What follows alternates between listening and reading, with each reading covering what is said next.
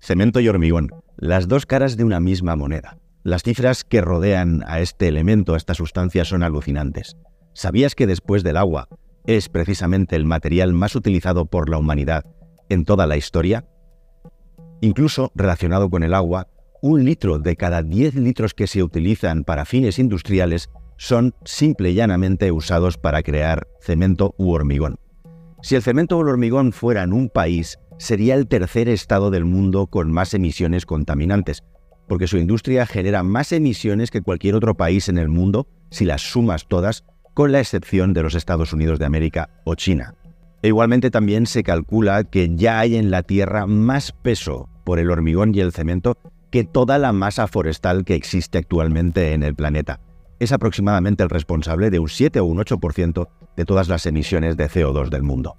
¿Qué tal mis queridos amigos? ¿Cómo estáis? Bienvenidos a un nuevo viaje en el cascarón de nuez. En muchas ocasiones, en el mundo de la tecnología y la ciencia se habla de importantes avances técnicos científicos con nuevos materiales tremendamente sofisticados y que solo se pueden sintetizar en el laboratorio. Es por ejemplo el caso del superconductor LK99 del que te hemos hablado en un vídeo anterior. Próximamente eh, vamos a sacar un nuevo vídeo, como ya te anuncié, hablando un poco de cómo van las investigaciones sobre este material supuestamente revolucionario, que ya empieza a parecer que no es tanto como nos habían vendido los coreanos, pero en definitiva, como digo, en muchísimas ocasiones nos encontramos con grandes promesas que solamente funcionan en el laboratorio y que se quedan justamente en eso, en promesas, porque llevarlas a una escala industrializable y económicamente viable es tremendamente complicado y difícil. Y en ocasiones se nos olvida también que existen muchos materiales que pueden tener nuevos usos y que son mucho más cercanos y están mucho más al alcance de nuestras manos. Y en este vídeo te voy a contar algo que puede parecer también muy marciano, ciencia ficción,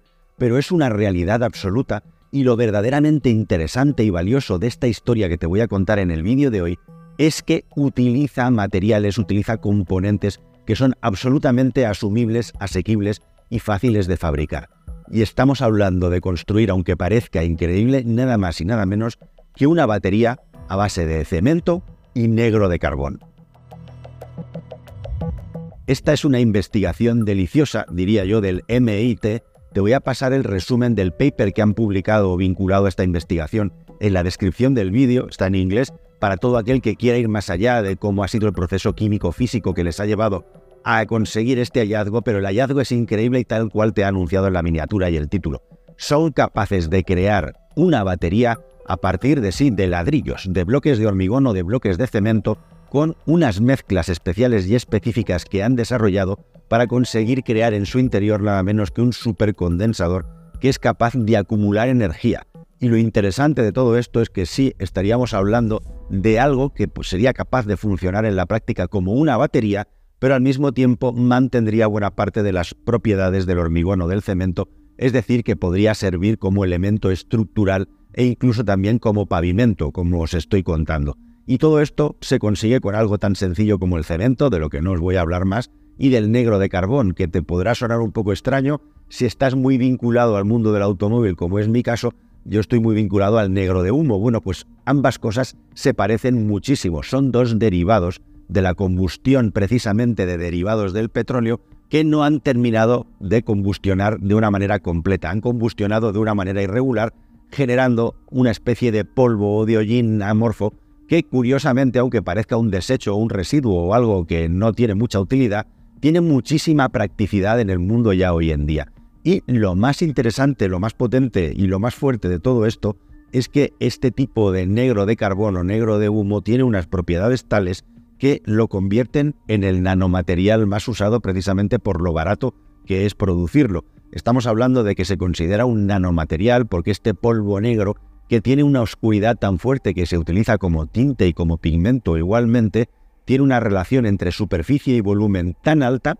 y además una resistividad tan buena y muy buena conductividad eléctrica que se considera, como digo, el nanomaterial más utilizado o el nanomaterial por excelencia. El principal uso del negro de carbón y del negro de humo, como digo, es la fabricación de neumáticos, para esencialmente mejorar y aumentar enormemente su durabilidad. También lo encontramos en los tóner de las impresoras e igualmente en aislantes. Estas propiedades que van vinculadas al negro de carbón, de poderse adherir a elementos elásticos para aumentar su resistencia y su durabilidad, es lo que hace que tenga tanto éxito en la industria específicamente del neumático. Aproximadamente el 70% del negro de carbón se utiliza para fabricar neumáticos, pero también para otras muchas cosas como te he estado contando. ¿Y qué es lo que han hecho específica y directamente los ingenieros, los científicos del MIT? Pues encontrar o buscar en el mercado qué es lo que existía para poder cargar de energía bloques de hormigón. Esto es muy interesante. Antes de pasar a explicarte específicamente cómo lo han hecho, cómo se consigue crear un ladrillo que acumula energía, es muy importante también que te diga que este negro de humo o negro de eh, carbón tan simpático del que te estoy hablando tiene un problema serio. Y es que es un producto que está perfectamente demostrado que inhalado es cancerígeno. Con lo cual, precisamente, uno de los problemas que tenemos con la contaminación con la polución vinculada a los automóviles es que hablamos mucho de lo que sale del tubo de escape, pero no hablamos para nada de las partículas que salen de la fricción de los materiales de fricción de los frenos e igualmente también de las partículas pequeñas que salen de los neumáticos, que son tremendamente cancerígenas y están flotando en el ambiente, en el aire, vaya usted a saber cuánto influyen en la proliferación de los cánceres en los seres humanos. No tenemos un dato muy específico. Pero la cuestión y lo importante aquí es que evidentemente este negro de carbón estaría completamente inyectado y confinado en estos bloques, en estos ladrillos, con lo cual estos riesgos, salvo cuando se demoliera un edificio, no existirían. ¿Y qué es exactamente lo que han hecho los científicos del MIT para conseguir un simple tocho, un simple ladrillo en una batería? Básica y esencialmente resulta que el negro de carbón es un excelente conductor de la electricidad. Así que han encontrado la manera, mediante unos procesos químicos muy complejos, de generar, de crear estos bloques de hormigón con este material, con negro de carbón inyectado en su interior. Y este proceso es un proceso mediante el cual se crea, se produce un cemento basado en agua, como la mayoría de los cementos. Recordar la cantidad ingente de agua que gastamos para producir el cemento. Es un material, un cemento hidrofílico, es decir, que es capaz de absorber el agua y al mismo tiempo en el proceso se le inyecta un tipo de negro de carbón que es hidrofóbico, es decir, que repele el agua. ¿Cuál es el resultado de todo esto? Pues que en este proceso de inyección lo que hace el negro de carbón es rellenar todos los huecos que el agua no deja porque justamente ambos materiales, por decirlo de una manera común, son como el agua y el aceite, no se van a mezclar nunca. Así que imagínate un bloque de cemento de hormigón y que en su interior tuviera un montón de imbricaciones como las raíces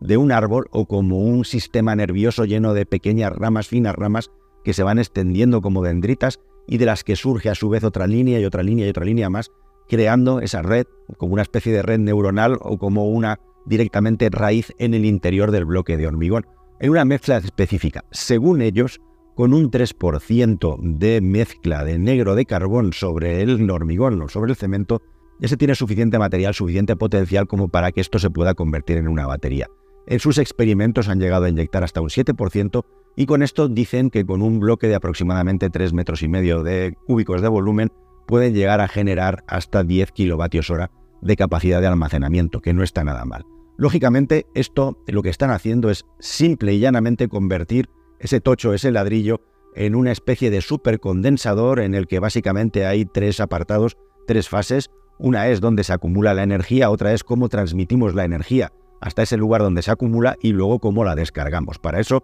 se tienen que crear igualmente unos electrodos que están hechos igualmente de negro de carbón y ya tenemos entre comillas la batería hecha, así de fácil y así de difícil. Yo aquí he simplificado muchísimo en la explicación el proceso, pero básicamente es eso, hay un elemento muy importante. Una vez que el bloque está seco, una vez que el bloque está terminado, hay que sumergirlo en sales, en cloruro de potasio, que en este caso funciona como el electrolito que va a permitir que la carga pueda llegar a acumularse dentro de este bloque de hormigón. E igualmente también ya con las partículas cargadas ya tendríamos el elemento cargado que exista la descarga al estilo, como digo, de un supercondensador. Es muy importante que tengas en cuenta eso, que la forma en la que se estructura dentro el negro de carbón son estas imbricaciones que acaban generando incluso fractales en su interior, con lo cual al final la densidad del material ocupando el espacio podríamos decir que es fenomenal por la propia física del elemento, del material que estamos utilizando e igualmente también por cómo se acaba asentando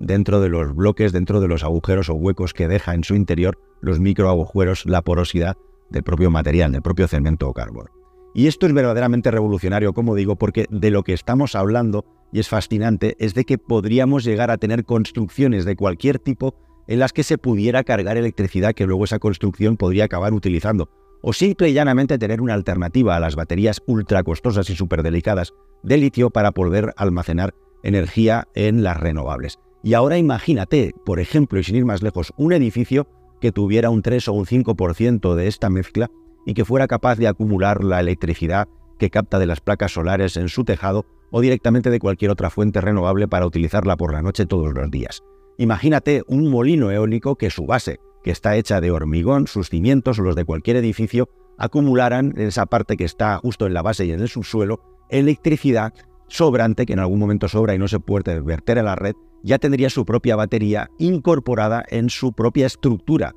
de la construcción y con esto cualquier tipo de construcción. O ideas tan interesantes, por ejemplo, como que una mismísima carretera fuera capaz de acumular igualmente electricidad de placas solares que tenga a su alrededor para acabar devolviéndosela en forma de inducción o cualquier otro método a los automóviles, camiones, furgonetas que pasan por el lugar para poder hacer una recarga de los mismos detenidos o en marcha, lo cual sería todavía más revolucionario. Bueno, pues todas estas ideas son perfectamente aplicables con este nanomaterial tan básico y tan sencillo, aplicada la forma correcta de fabricarlo, poniendo como base el hormigón o el cemento. Hay que tener una cosa muy en cuenta. En este tipo de batería nueva, la cantidad de negro de carbón que introduzcas y cómo seas capaz de crear el sistema de carga y descarga, es decir, el electrolito que es capaz de transmitir la electricidad para el almacenaje y luego la descarga con el diferencial entre los electrodos de negro de carbón, bueno, con toda esta estructura, con todo este circuito propio de un supercondensador, aquí la cuestión es cuál es la rigidez estructural que va a tener este material teniendo en cuenta que le está restando un porcentaje de cemento para ponerle otro que no tiene capacidades resistivas como el cemento o el hormigón. Bueno, según los ingenieros del MIT, directamente hasta un 10% de mix sería el suficiente o el apropiado para poder utilizar el material además con propiedades de construcción. Si nos fuéramos más allá a capacidades más altas, lo que tendríamos directamente es un nuevo tipo de batería, un nuevo tipo de bloques que no tendrían esas capacidades de servir como un elemento para la construcción, para mm, poder soportar o resistir la carga de una construcción convencional. Pero seguiríamos teniendo la posibilidad de tener una batería física que no requeriría nada especial y cuyo nivel de desgaste pues es prácticamente nulo, con lo cual es un muy buen candidato. Aquí en este canal te hemos hablado de otros candidatos muy interesantes como ese sistema de baterías, por cierto, apilando bloques de hormigón, en lo que aquí directamente estamos utilizando la energía potencial que hay cuando levantas un objeto por la gravedad.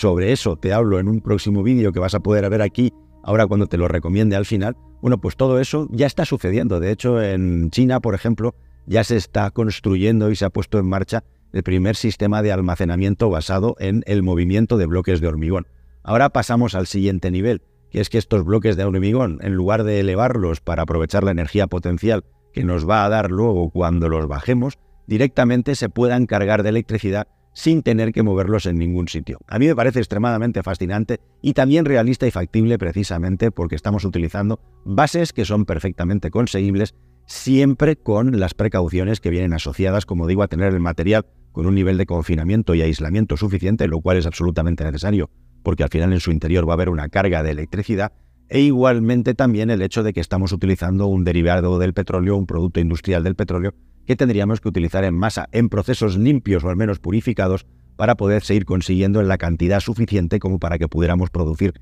estas nuevas baterías en masa. Así que queridos amigos, sin más, Aquí os dejo con este proyecto y esta idea que espero que os haya parecido tan interesante y relevante como a mí. No me parece uno más. Y si queréis seguir aprendiendo sobre sistemas de acumulación de energía o materiales muy interesantes, como os he estado anunciando durante todo el vídeo, aquí tenéis más madera. Hasta el siguiente viaje en el cascarón de nuez, queridos amigos. Espero que os suscribáis si no lo habéis hecho ya y nos vemos en un próximo vídeo que espero que sea más y mejor. Hasta el siguiente. Adiós.